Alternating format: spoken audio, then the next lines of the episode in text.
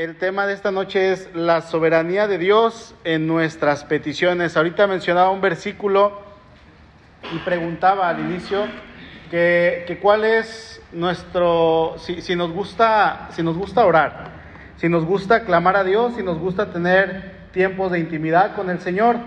Y la mayoría dijo que sí, algunos hermanos dijeron que era la oración para ellos. Y la pregunta segunda que hacía era, este, en estas peticiones que hacemos, ¿estamos conscientes de que la última palabra la tiene Dios? ¿De que Dios es soberano? Porque, hermano, tenemos que estar conscientes de que al momento de hacer una petición al Señor, su soberanía es la que se debe manifestar como respuesta, no la que nosotros queremos. ¿Ok? Es la soberanía de Dios actuando y manifestándose como la respuesta y no como yo quiero esa respuesta. ¿Ok? Entonces, eh, debemos aprender ahorita de este pasaje que va a haber, hermanos, sentimientos en nuestro corazón, va a haber situaciones en las cuales que aunque parezcan buenas, peticiones que parezcan buenas, no siempre va a ser la voluntad del Señor, porque su soberanía es la que debe reinar en nuestras oraciones todos los días. Quiero comenzar con una pequeña historia. Dice que había cierto lugar donde el calor era insoportable. Probablemente está hablando de San Vicente. Pero este, dice que en este lugar había mucha escasez de agua. Entonces había un joven que le había hecho una petición a Dios y él, su petición era simple, Señor, que llueva. Señor, yo quiero que llueva. Pasaron días, semanas, meses y ¿qué creen? Ni una gota, ni una. No había señal de agua, absolutamente nada, pero una noche, cuando ya todos, dice la historia, que estaban profundamente dormidos, las gotas comenzaron a caer sobre las láminas. Cuando estamos en el servicio es incómodo, ¿verdad? Pero cuando hace falta agua, qué bendición. Entonces, eh, eh, empezaron a caer las gotas sobre la casa, gota tras gota, empezó el aguacero, empezó la lluvia más fuerte, hasta que se soltó un aguacero y el muchacho estaba dormido. Entonces, las gotas de agua sobre el tejabán o sobre el techo despertaron al muchacho y él dijo, está lloviendo. Se salió al patio todo dormido, dice la historia, y que agarró un bote grande, una tipo tina como aquella que está allá, y la puso para que se llenara con el agua que estaba cayendo de las, de, las láminas. Entonces dijo, ya la hice, se metió a, su casa porque estaba medio dormido, se acostó y se quedó dormido. Al otro día se levanta contento y él, su primer pensamiento fue, la tina está llena, me voy a meter a dar un chapuzón. Él quería remojarse, quería estar acostado. Resulta que por levantarse medio adormilado, ¿cuál fue su sorpresa? El bote nunca lo volteó, estaba al revés. Entonces, no había recaudado el agua que tanto había esperado y por la cual él estaba orando. Muchas veces, hermanos, en nuestras vidas le pedimos a Dios que responda a nuestras oraciones, ¿sí o no? Vamos con Él y le pedimos, pero no nos preparamos para recibirlas. Esto es una realidad. Eh, Dios responde en el tiempo indicado, es por eso que usted y yo siempre es, necesitamos estar preparados para recibir la respuesta bajo la voluntad del Señor. Vamos a ver una historia que es una historia de David en el cual él tiene en su corazón una petición a Dios, una petición buena, un, corazón sincero delante de Dios y él se lleva una sorpresa al ver y al entender la soberanía de Dios y, y, él entiende que no se trata de él, sino que se trata de Dios. Así es que vamos a ver algunos puntos en esta noche de manera rápida porque hoy este no es un estudio profundo, largo más bien, pero vamos a ver cuatro puntos de manera rápida. Es que al decir cuatro se escucha muy largo, ¿verdad? Entonces no es tan largo, ¿ok? Dice el versículo, bueno, el punto número uno es la petición o el deseo de David. Vamos a ver lo que es la petición o el deseo de David en primer lugar. Versículo 1 al 3. Aconteció que cuando el rey, cuando ya el rey habitaba en su casa, después de que Jehová le había dado reposo de todos sus enemigos en derredor, dijo el rey al profeta Natán, mira ahora, yo habito en casa de cedro y el arca de Dios está entre cortinas. Y Natán dijo al rey, anda, anda y haz todo lo que está en tu corazón porque Jehová está contigo. Notemos el deseo de David. En primer lugar, dice que este deseo nace en su corazón cuando él está disfrutando de una paz, de una tranquilidad, de un reposo que Dios le había dado de sus enemigos. Dios le había permitido tener este reposo eh, a cierta edad del rey David y quizá David estaba apreciando todo lo que tenía, todo lo que él había visto, su casa, sus adornos, las victorias, los botines de guerra, porque cuando iban a la guerra traían botines de guerra y eso enriquecía más a una nación. Entonces, muy probablemente el rey, al pelear con otras naciones contra otros reyes, los botines de guerra que él tenía, ¿cuáles eran? Los de los otros reyes. Al pueblo le tocaba oro, plata, bronce, prendas de ropa, este, tantas cosas que había, pero al rey le tocaba lo que tenía el rey. Entonces, muy probablemente el rey David estaba observando otras coronas, cetros de reyes, a lo mejor pedazos de trono que había quitado. Yo no sé qué tanto estaba observando él. Y es cuando él, de un momento para otro, siente un pesar en su corazón. Eh, él dice, ¿saben qué? Este, yo no sé qué estoy haciendo. O sea, yo estoy habitando en casas de cedro y mi Dios está habitando en cortinas. Entonces, él está pensando como un rey. En aquellos tiempos, los reyes, hermanos, tenían a sus dioses en templos ostentosos. Los dioses de los reyes estaban eh, resguardados por guardias, tenían como una guardia militar a su alrededor, eran templos grandes, templos con oro, templos que representaban el poder de su Dios. Sin embargo, no era así con la casa del Dios al cual David estaba representando o al cual Dios David estaba sirviendo. David se da cuenta que él estaba viviendo en un palacio y dice, y mi Dios, así como las otras naciones, como cuando la, la nación va con, Samuel y le piden rey. ¿Eh? ¿Qué estaba haciendo la nación de Israel? Dice, queremos rey como las otras naciones.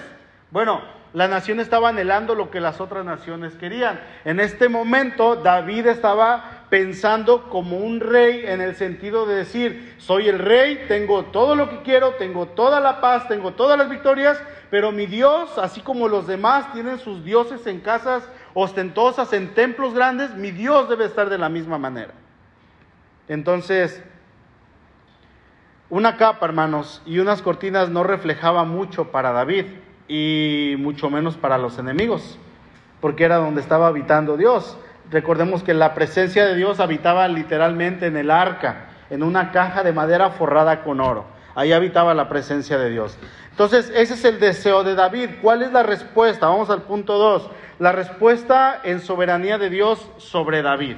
¿Sí? Versículo 4 en adelante. Fíjense, la respuesta que Dios da le da una lección al rey David en la cual él queda sorprendido, en la cual él queda eh, pues con la boca abierta, podríamos decir. Dice el verso 4, aconteció aquella noche que vino palabra de Jehová a Natán diciendo, ve y di a mi siervo David, así ha dicho Jehová, tú me has de edificar casa en que yo more. Ciertamente no he habitado en casas desde el día en que saqué a los hijos de Israel de Egipto hasta hoy, sino que he andado en tienda y en tabernáculo, y en todo cuanto he andado con todos los hijos de Israel. He hablado yo palabra a alguna de las tribus de Israel, a quien haya mandado apacentar a mi pueblo de Israel, diciendo, ¿por qué no me habéis edificado casa de cedro? Recordemos que al tiempo en que este, los, los israelitas salen de Egipto, a estas alturas, ¿cuánto tiempo había pasado? ¿Quién se acuerda? Habían pasado como unos como unos 600 años. Poquito menos, no, como unos 400 años. Entre 300 y 400 años. Porque aunque el tiempo de los jueces nos da un, un periodo de como de 500 años, el libro de los jueces no es cronológico, no va uno tras otro, sino que estaban pasando los mismos sucesos en algunos casos en diferentes partes de la nación.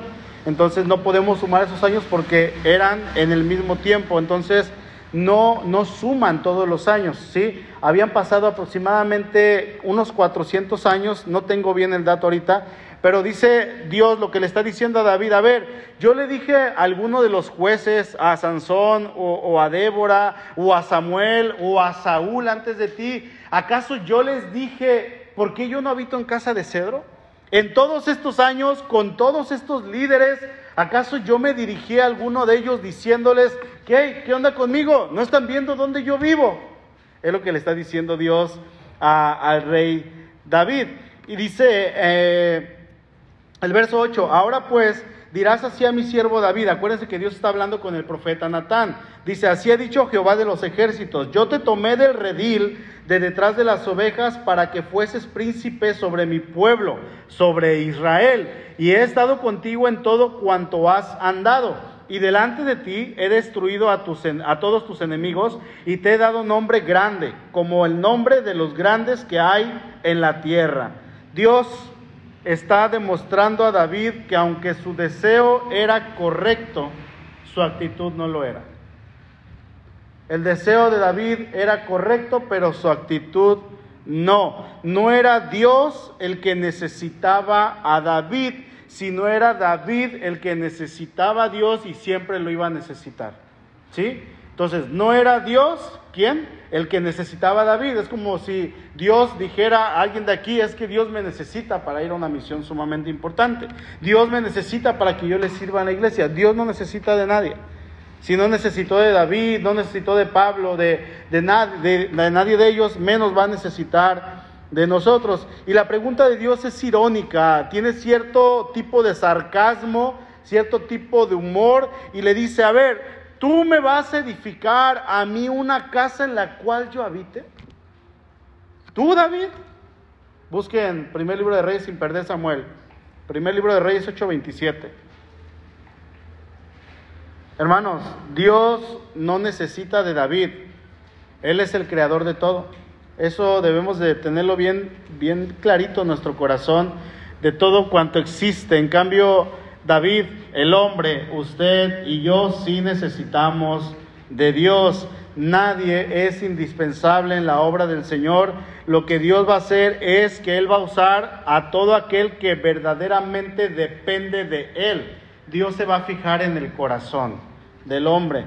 La pregunta de Dios también era una burla hacia el pensamiento de David de que la tienda no era significativa. Dios muestra, hermanos, a David de que ni la tienda, ni el templo, ni cualquier lugar creado por el ser humano puede contener su presencia. Dice primero de Reyes 8:27, pero es verdad que Dios morará sobre la tierra. He aquí, dice Salomón, los cielos de los cielos, he aquí que los cielos, los cielos de los cielos no te pueden contener, ¿Cuánto menos esta casa que yo he edificado? Pregunta, ¿podría David construir una casa lo suficientemente grande para que Dios cupiese en ella? Porque Salomón dice que no se puede. ¿Puede algún ser humano, por más poderoso, rico y excéntrico que sea, construir un lugar donde Dios habite? ¿A dónde decimos que venimos, por ejemplo, el jueves? Vamos a la iglesia. Y algunos dicen, sí, vamos a la casa de quién? A la casa de Dios. Como es, yo sé que es una mera costumbre de decirlo, ¿no? Es una manera de decir que esta es la casa de Dios, que este es el lugar donde Dios habita, pero Dios no está aquí. Dios no está aquí, hermanos. Absolutamente no. Cuando todos nos vamos de aquí y ya cuando me voy a acostar y checo las cámaras, casi todas las noches, no se ve aquí Dios caminando en el templo así encerrado, me dejaron encerrado, no. ¿Qué creen que se ve? Nada, nada. Por eso se han metido a robar muchas veces, porque Dios no está aquí. O sea, Dios no habita en templos humanos. ¿Dios puede cuidar su templo? Sí, Decía una persona que se fue de vacaciones, Señor, ahí te encargo mi casa, eh, nos vemos, voy de vacaciones. Hermano, pues Dios no cuida casas, le contestaban a esta hermana. Y es que, hermanos, ¿cuál es el trabajo de Dios? Cuidar casas, ahí te encargo mi carro, Señor. No, o sea, Dios no habita en un lugar. ¿En dónde habita Dios? En nuestro corazón. En nuestro corazón. Una vez se me olvidó algo en, aquí en el templo, no sé si, si era mi iPad o no recuerdo. Y llegué y, este, le dije a ¿sabes qué? Voy por él, está, está ahí en la bodega. Y llegué y abrí la puerta y luego abrí la bodega, pero desde que estaba en el patio yo sentí un escalofrío terrible, muy feo. Y dije, no, pues este no es Dios, ¿no? y llegué a la casa de Dios. Entonces abro esa puerta y no recuerdo si esta bodega ya estaba construida, creo que sí, pero había cosas arriba.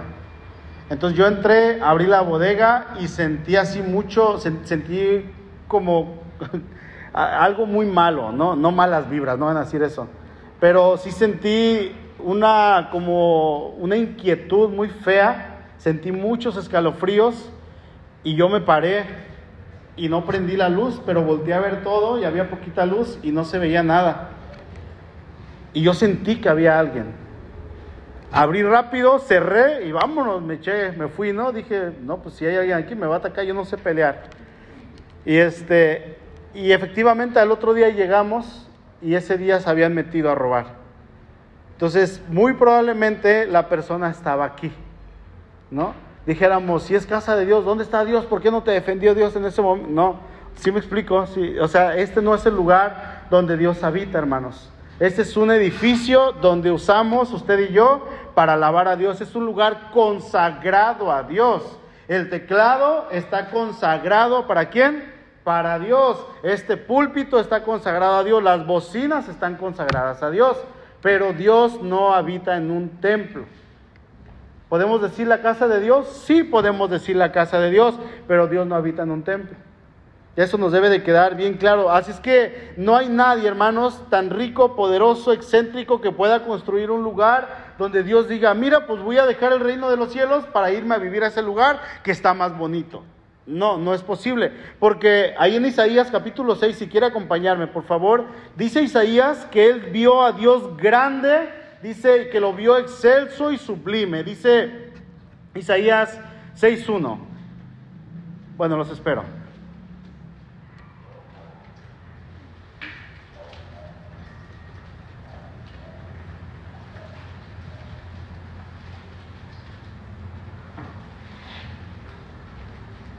Dice el verso 1.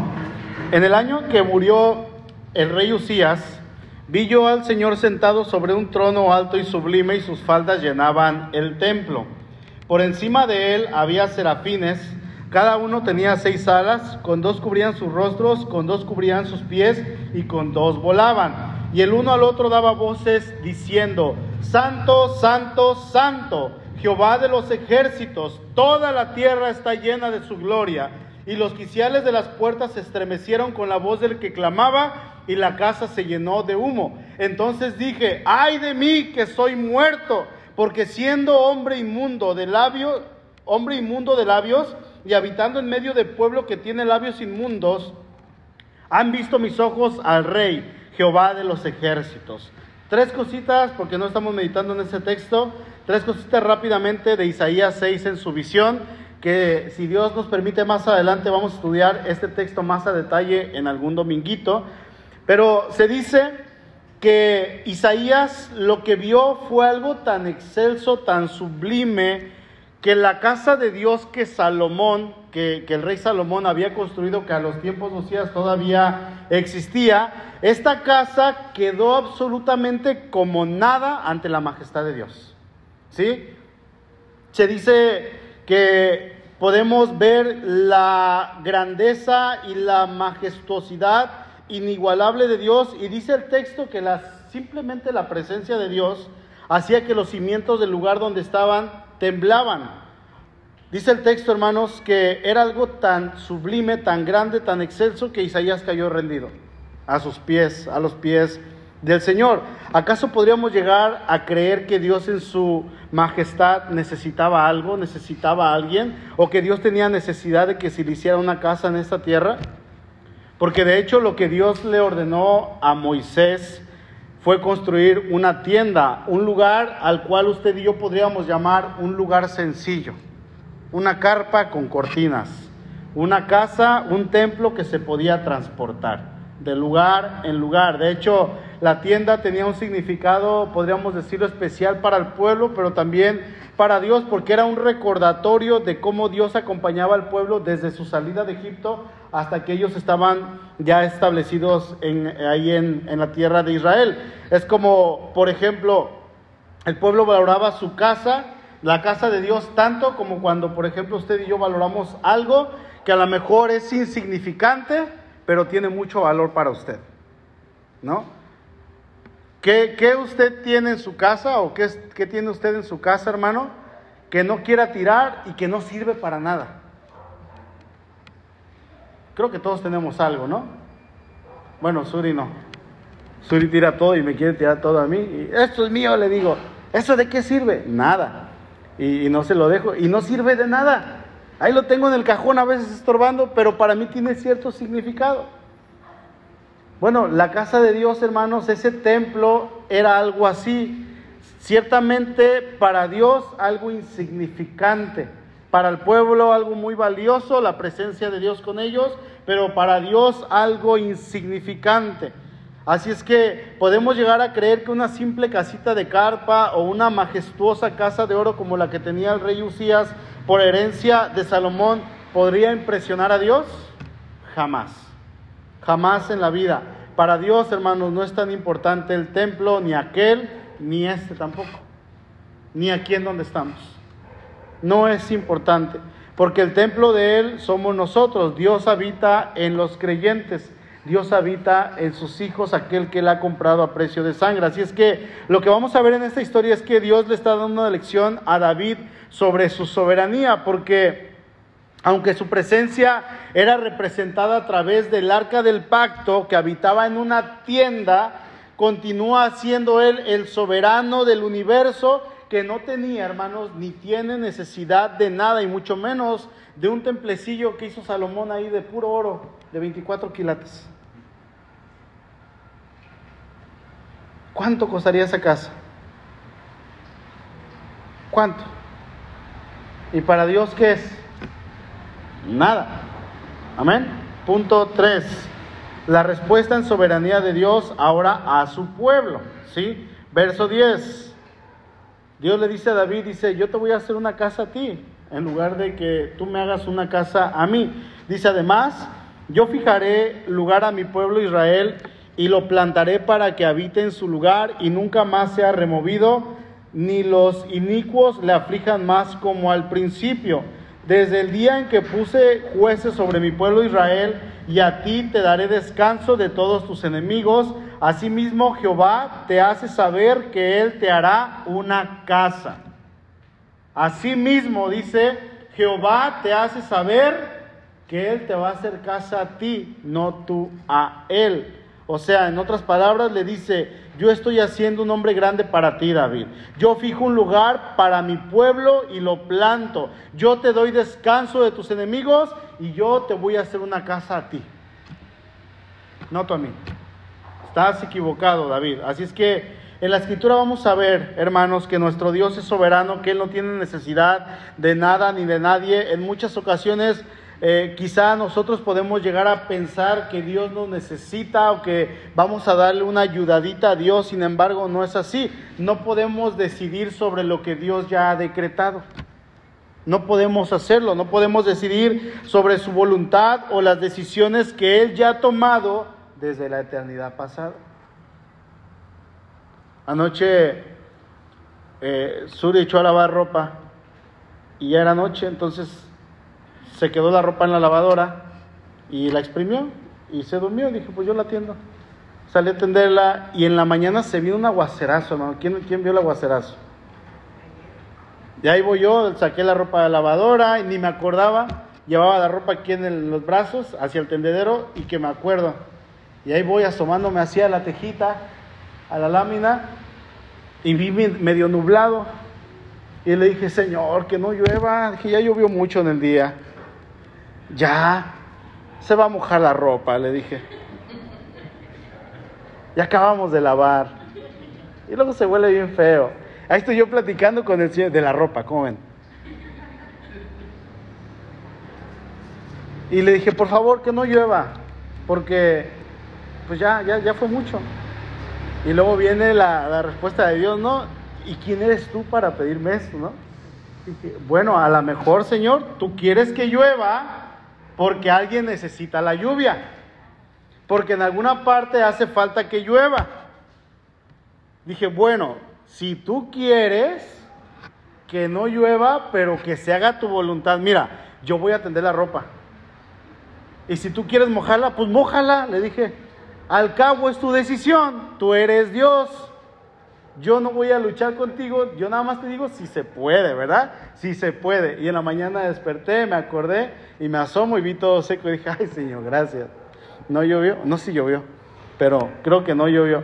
¿De quién es la última palabra? Hermanos, en cosas tan sencillas como esas, ya está lloviendo otra vez, ay, a veces insultamos al Tlaloc, ¿no? ¿Y el Tlaloc qué? No, hermanos, no es Tlaloc, es Dios. Si hace mucho viento, no es el viento, es Dios. Si tiembla, el que permite que tiemble es Dios. El que mueve los cimientos de la tierra es Dios. Y en todo esto debemos recordar que Dios es soberano. En cualquier cosa que pase debemos recordar la soberanía de Dios sobre su pueblo, sobre el mundo que Él creó, sobre su universo, sobre toda la creación, hermanos. Solamente así, no tenemos que olvidar eso. Amén. Y la cuarta, la cuarta respuesta que vamos a ver es la respuesta en soberanía de Dios sobre el futuro. Fue sobre David, sobre su pueblo y ahora sobre el futuro. Hay algo que debemos de entender, hermano, y esto es bien importante. Dios debe primero construir la casa de una persona antes que esa persona pueda construir una casa para Dios. Y esto está bien hermoso.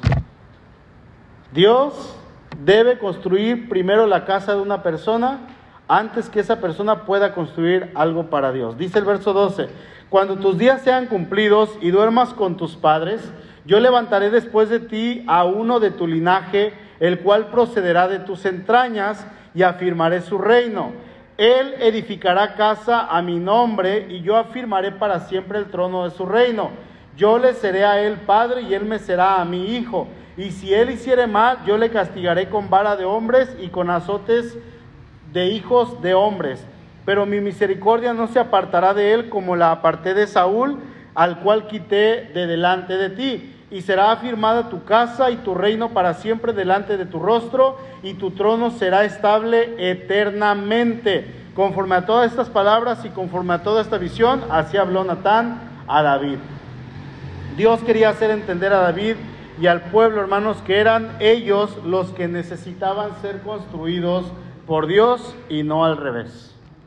¿Sí? Dios quería que ellos entendieran que la persona humana siempre estará en necesidad de la iniciativa divina. Es Dios, no somos nosotros. Dios quería que siempre estuvieran ellos eh, enterados que necesitamos de la intervención divina hecha a su imagen.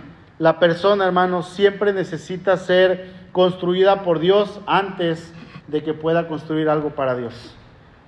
¿Cómo, a qué me refiero con esto? Bueno, que Dios habita en nosotros. Él habitará en templos, dice. ¿En quiénes? En nosotros. Él nos edificó. Era necesario, hermanos, que Dios eh, que ellos entendieran que Dios trasciende cualquier pensamiento y localidad de los hombres que quieran encerrarlo en un templo. David estaba pensando a la manera de sus enemigos, como tenían templos grandes en los cuales estaban los dioses ahí gigantes, estatuas que no se movían, ni caminaban, ni hablaban, ni veían. David estaba pensando en esto. Él, él sabía que Dios era real, pero él quería hacerle un templo a esta imagen, a esta semejanza, en este sentido. Pero este templo que duró unos cuantos años más, unos siglos más eh, en pie, al final fue destruido.